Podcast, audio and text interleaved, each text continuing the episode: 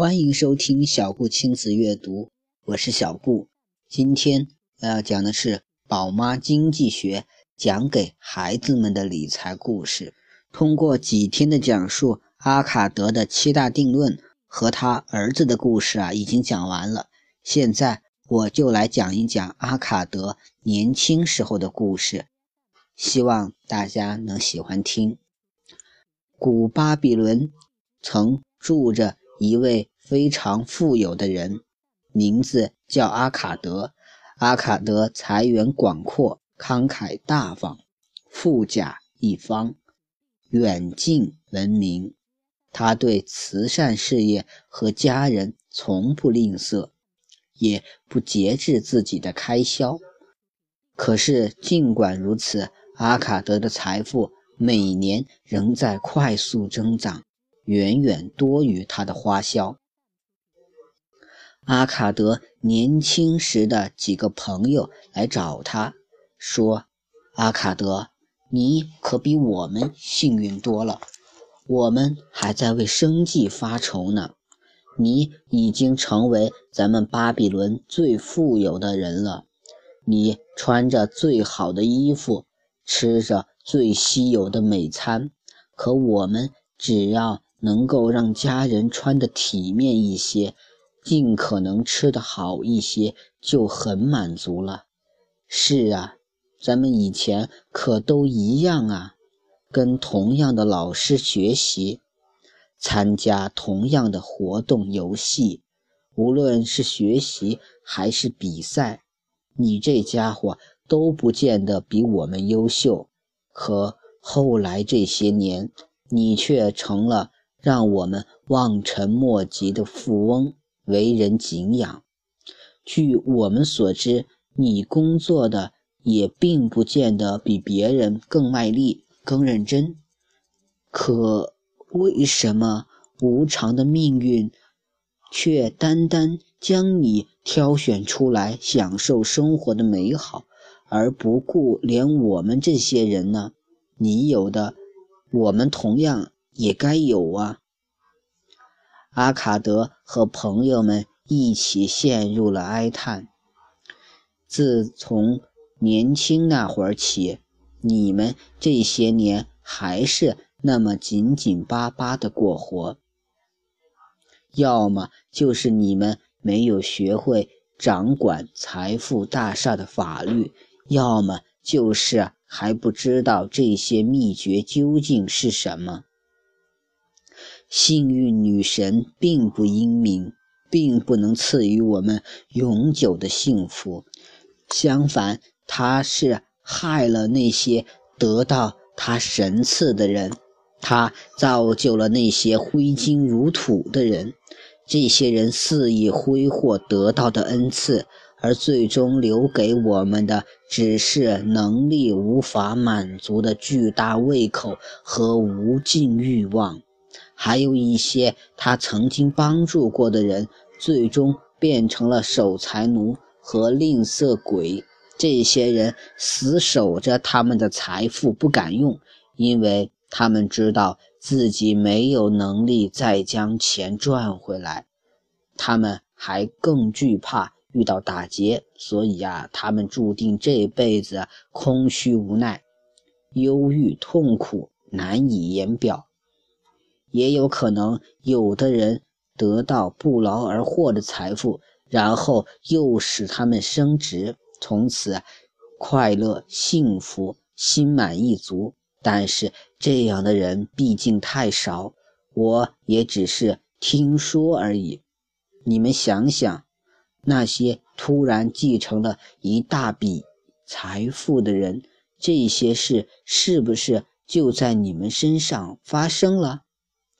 朋友承认阿卡德的这些话没错，因为他们所认识的那些继承财富的人，确实正如阿卡德所说的那样。朋友们一再恳求阿卡德讲一讲他是如何积累那么多财富。于是阿卡德讲起了他的故事。年轻时，我环顾四周，看到的是身边那些能给我带来快乐感和满足感的东西。于是我意识到，财富可以让这一切变成现实。财富就是力量，有了钱，很多东西才有可能。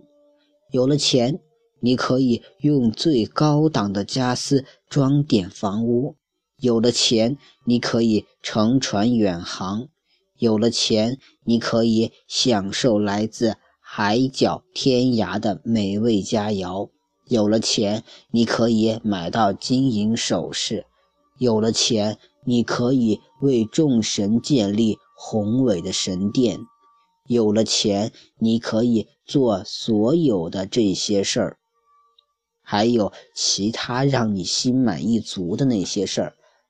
当我意识到这一切，我便对自己发誓，一定要拥有生活中的这些好东西。我不要做一个远远的观望者。只知道站在一边，满是羡慕地看着别人享受。我不要只穿这些最廉价的、只能还算体面的衣服。我不要受制于穷人的命运。恰恰相反，我要让自己成为这一切美好盛宴的座上客。你们也知道，我生在一个地位卑微的商人家庭。在这个大家庭里，我没有任何继承家产的希望，也如你们坦言的那样，我没有任何智慧和聪颖的力量可使之成为自己的任何优势。但是，我断定，若想得到渴望的一切，那么时间和学习是必不可少的。至于时间，人人都拥有大把大把的时间，而你们每个人却让这些足以让你变得富有的时间悄然流逝了。不过，你们不得不承认，你们除了一个和睦的家庭，已经没有什么值得骄傲的了。至于学习呢？我们睿智的老师曾经教导过我们学习。有两种，一种是学习我们已经知晓的，另一种是通过实践学习怎么样去挖掘我们所不知晓的。因此，我决意要知道财富是如何积累的，而一旦我发现，我便把积累财富作为一项任务，一项应当出色完成的任务。难道在明媚的阳光里，我们不应当尽情享受吗？因为一旦我们的精神世界走进了黑暗，痛苦就会袭来。我在市政档案厅谋了个抄写员的职位，每天都要在粘土刻字板上工作到深夜，一天又一天。一月又一月，我就这样努力的工作，而我的积蓄仍然只是个零。吃穿像主忏悔和敬捐，还有很多我已记不起的东西，用光了我的全部收入。但是我的决心依然坚定。有一天，一个名叫……阿尔加密斯的放债者来到市政厅，索要一份第九部法律的副本。他对我说：“两天之后一定要拿到这个副本。如果我能按期交活，他便会给我两个铜板。”为此，我拼命的工作，但是那部法律实在太长了。当阿尔加密斯来取的时候，我还是没有完成。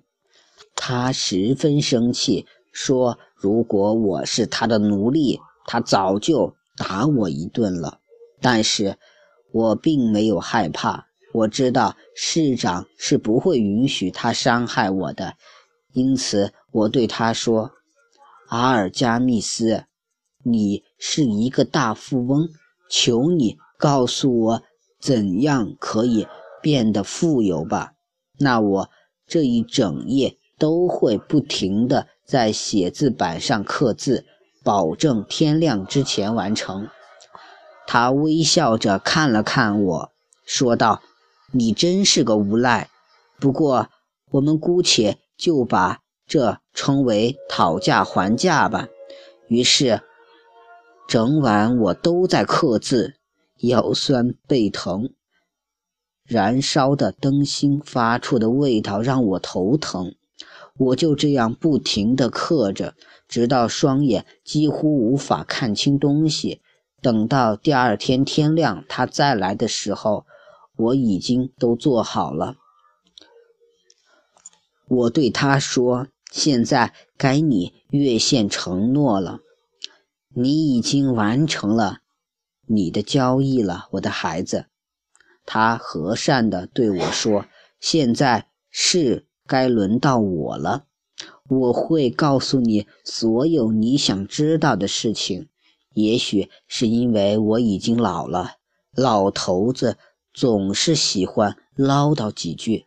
当当年轻人到了该讨教经验的年龄，年长的人也应该向他们传授智慧了。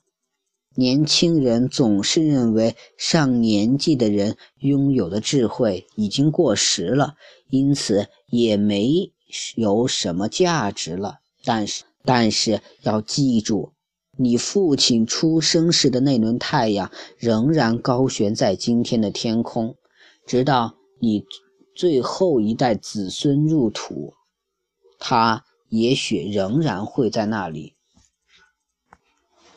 他继续说道：“年轻人的思想就像闪亮飞舞的流星，只能让天空拥有瞬间的灿烂。”而年长人的智慧却是那光芒永驻、经久不变，可以成为水手导航引路的星辰。用心留意我说的话，否则你将无法领会我将要传授给你的真谛。那你这一整晚的努力也就付诸东流了。然后。他浓眉下那双精明的眼睛望着我，用低沉而有力的声音告诉我：“当我决定存一部分赚到的钱时，我便找到了致富的道路。如果你这样做了，你也一样。”说完这些，他便是啊，一直。看着我，我感觉那双眼睛似乎能够洞穿我的一切。这就是全部吗？我问道。这就足以让一个牧羊人最终变成一个大地主了。他答道。可是，难道赚的钱不都应该存起来吗？我问道。那根本不可能。他答道：“你不用穿衣服吗？不用买鞋子吗？不用吃饭吗？住在巴比伦不花钱可能吗？告诉我，上个月你赚的钱都花在什么地方了？去年的呢？傻瓜，你总是付给别人钱，却从来没有想过要付给自己一部分。傻孩子，你在为别人工作。”也像一个奴隶一样，为了主人能够给你吃穿而劳动。如果你能够存下来你所得的十分之一，算算十年之后，你将有多少积蓄啊？我的数学还不算赖，我答道：“是我一年的收入。”你只说对了一半。他反驳道。你所存下来的每一枚金币都是可以为你效劳的奴隶，钱便可以生钱。你若想变得富有，就要让你的钱不断再去生钱，这样你才可能得到你所渴望的一切。你觉得我在骗你？这一晚上的努力都白费了，是吧？他又说：“但是如果你够聪明，能领悟这其中的真谛，那可就大大的物超所值了。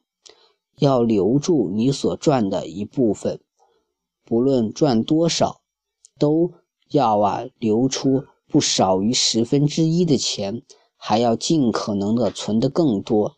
有钱。”定要啊，先付给自己，用于买鞋子和衣服的开销要控制在所剩的收入之内，还要留有足够的钱来吃饭、做慈善事业和向上帝忏悔。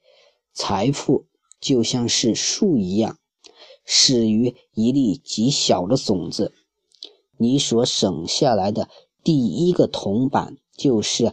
即将成长为你财富之树的种子，你种的越早，这棵树也就成长得越快。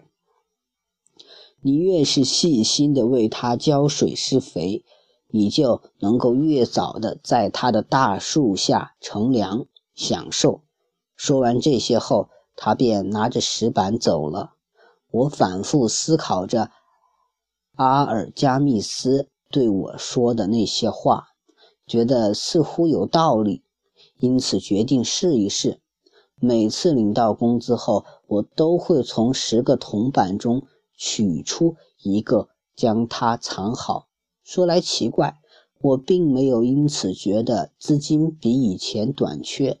当发现自己啊没用这个铜板时，生活并没有因此而发生多大的变化。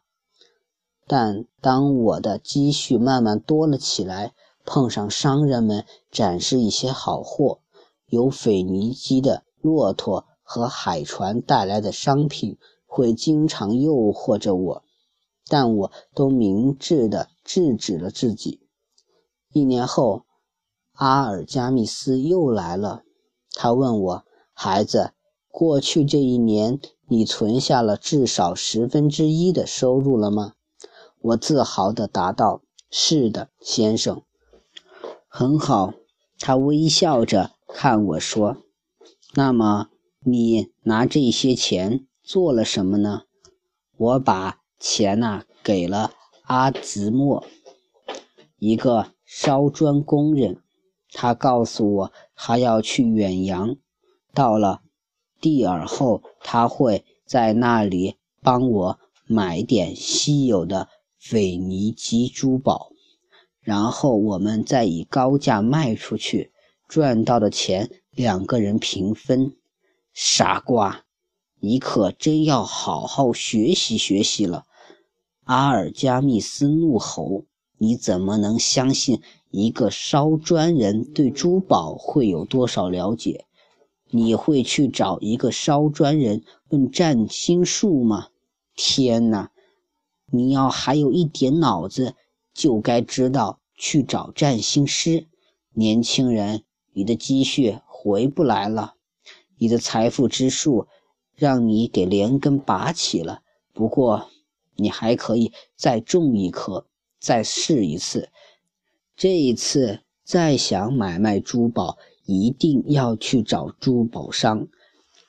要想知道羊的买卖。就要去问牧羊人，意见谁都可以给你，但注意，你只需接受有价值的那些，不要去问那些没有专业经验的人。你的积蓄啊，该怎么花？否则你就要为此付出代价，你的积蓄就白白浪费在这些错误的建议上了。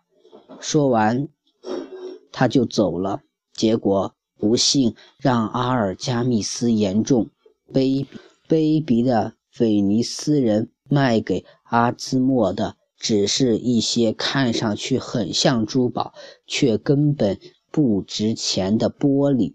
但是按照阿加密斯的吩咐啊，我又重新开始存钱，这仿佛已经成为了我的一个习惯，做起来并不困难。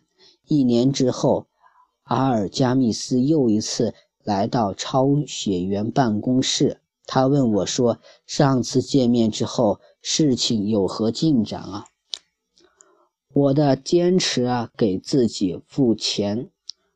我答道：“我把这些钱积蓄委托给了阿格。”他是个做盾的人。阿格拿到借我的钱，去买了青铜，然后啊，每四个月付我一次租金。不错呀。那么这些租金你都用来做了什么呢？我饱餐了一顿，有蜂蜜上等葡萄酒。我还买了一件绯红色的短上衣。也许哪天。我该为自己买一头小毛驴当坐骑了。听了这话，阿尔加密斯笑了。你的确让钱升值了。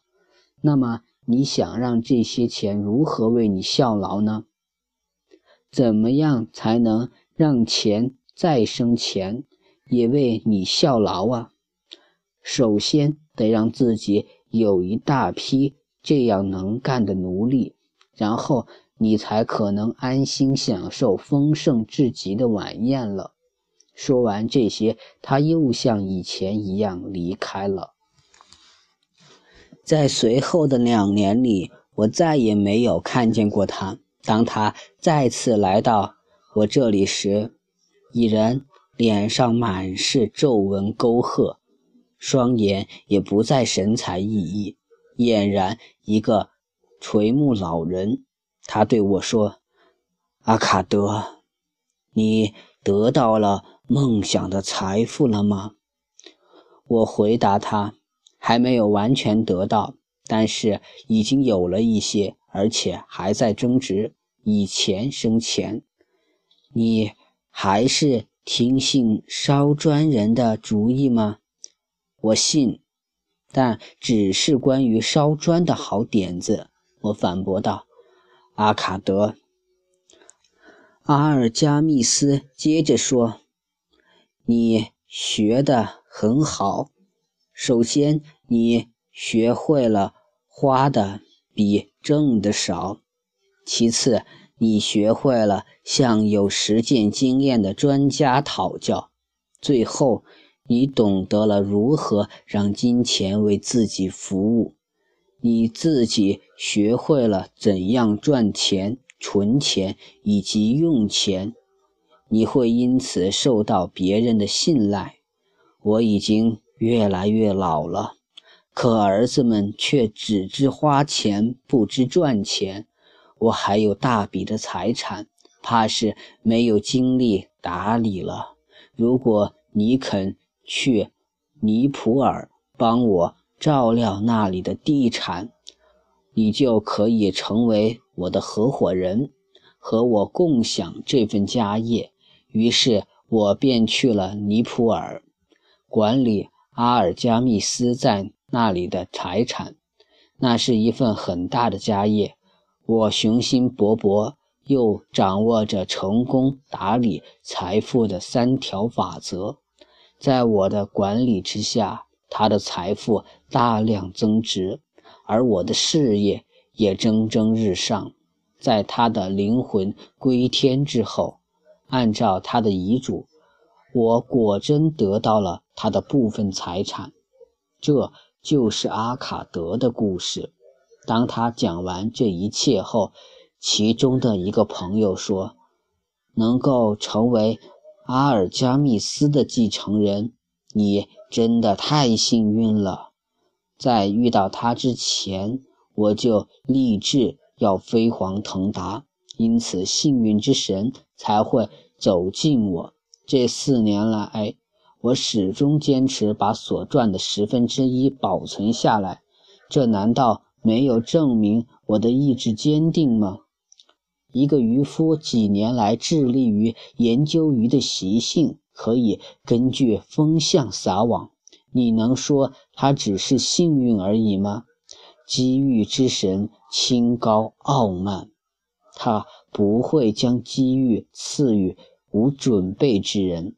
第一年的积蓄付之东流，你还能继续坚持下来，真是有毅力，太了不起了！毅力，阿卡德反驳道：“根本不关毅力什么事。你觉得毅力是什么？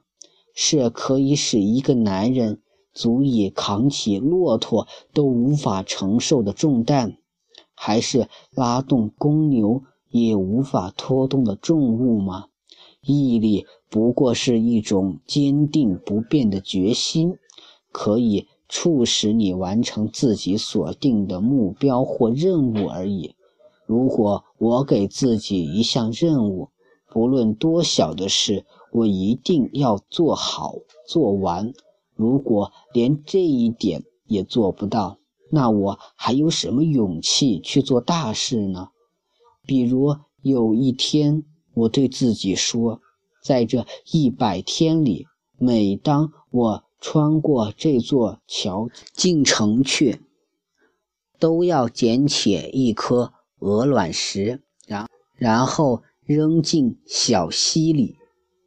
而我也真的去这么做了。但如果第七天，你路过时忘记了，我不会对自己说：“明天我扔两颗石头进去。”那也一样，我会折回来将石头扔进去。同样，也不会在第二十天的时候说：“阿卡德这样做毫无价值，每天都往水里丢石头有什么意义吗？不如一把一把的丢进去，很快就可以完成了。”不，我不会这么说，更不会这么做。一旦我为自己定好目标，就要去完成。同时，我会小心谨慎，不让自己做困难棘手或不切实际的事，因为我喜欢劳逸结合。这时，另一位朋友开口说话了：“假设你讲的都是真的。”听起来也确实有道理，可是要做起来这么简单，而每个人又都去做，那那哪有这么多财富可分啊？哪里有人努力，哪里就有财富。阿卡德答道：“比如说，一个富人建了一座新的宫殿。”是不是就意味着他所付出的钱就因此不见了呢？不会的，烧砖工人、建筑工人还有设计师会拿走属于他们的钱。每一个参与建造宫殿的人也会获得属于自己的那一部分报酬。当宫殿建成后，不就是物有所值吗？